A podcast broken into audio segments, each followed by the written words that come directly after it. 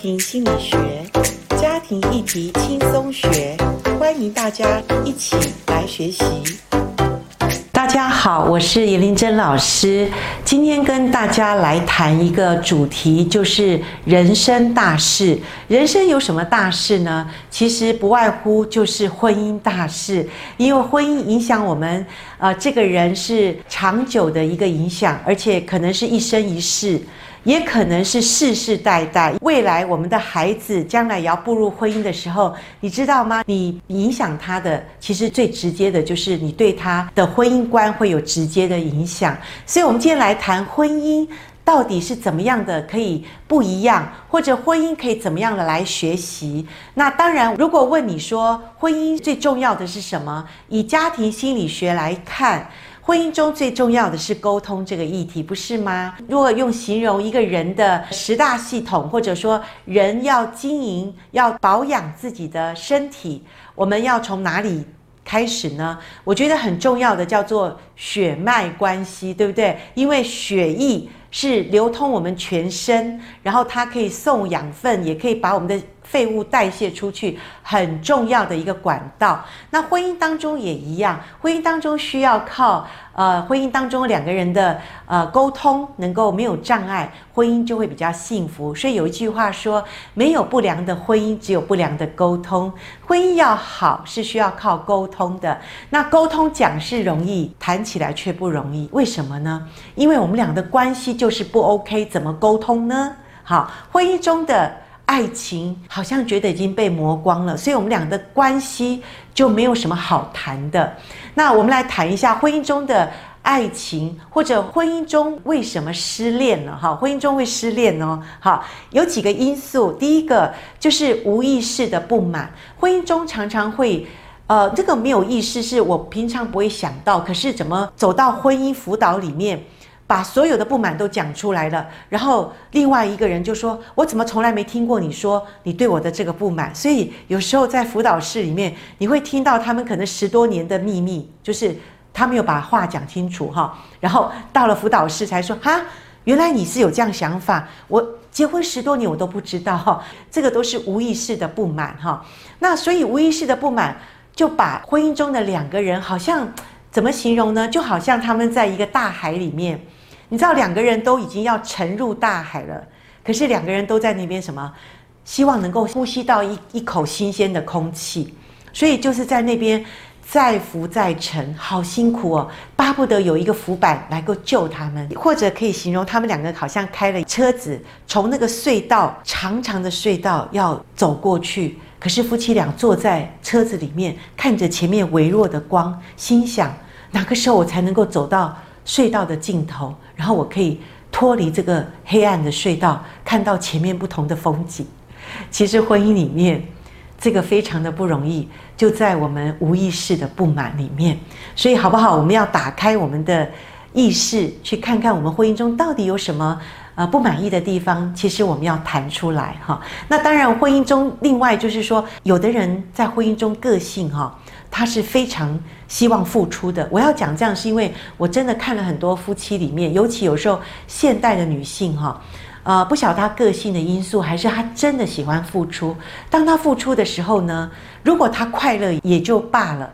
可是有的时候她就是付出之后心不甘情不愿，或者她付出的时候她有所期待，她希望她的付出能够得到对方的肯定，或者对方对她更多的爱。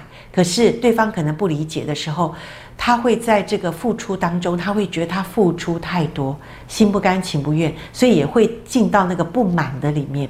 好，那所以这个也是婚姻中很严重的问题。再来，我们可以看到婚姻中常常谈原则，不谈感受。其实婚姻中的冲突问题不是你对我错，我对你错，我们要争个是非对错。婚姻中的冲突是，我们可以谈谈。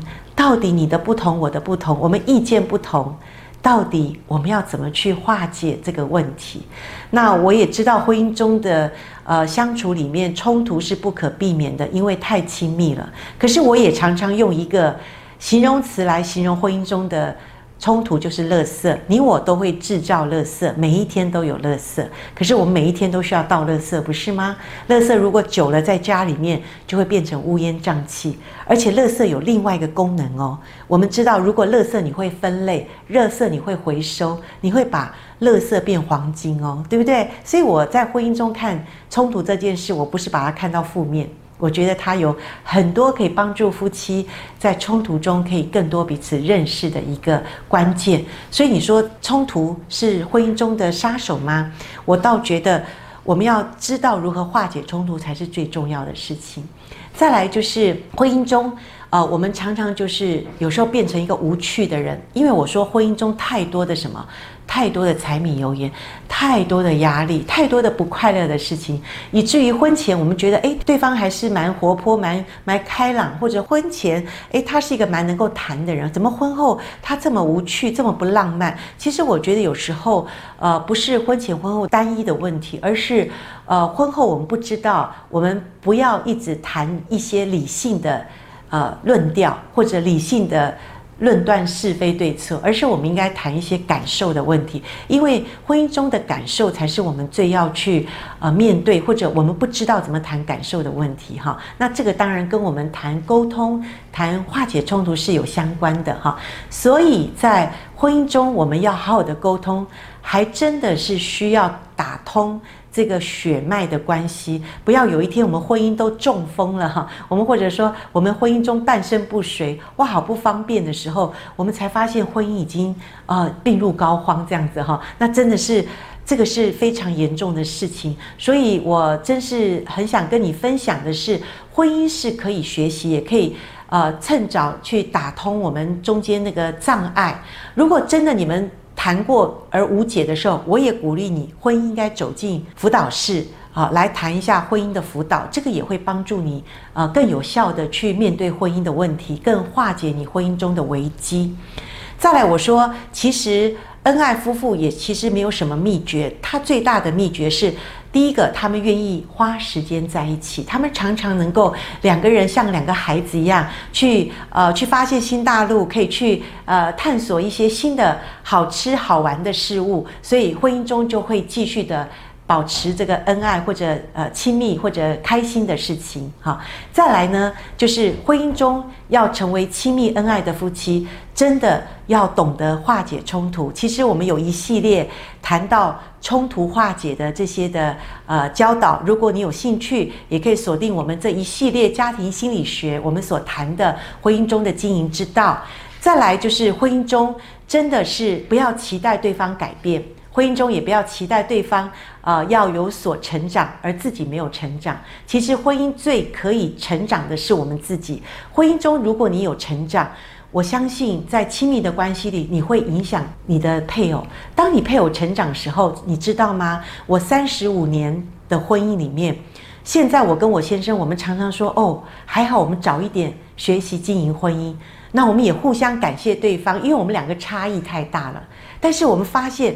差异其实对我们两个太棒了，因为他的不足可以让我来去帮助他，可是我的盲点也因为他的存在，帮助我能够打开我的这个盲点，去看见我原来在婚姻中我可以有更多的成长，我可以变成更不一样的人，我的心胸可以更宽广，因为我认识其实我还可以有更丰盛的人生可以去享受，因为我的配偶。在我的婚姻中，帮助我看见婚姻是带我进入到我所不知道的境界，跟不认识的自己。所以，婚姻是可以学习的。婚姻不是因为两个人不一样才会有不好，反倒我自己看见婚姻能够坚持到最后，看见婚姻中的美好果实。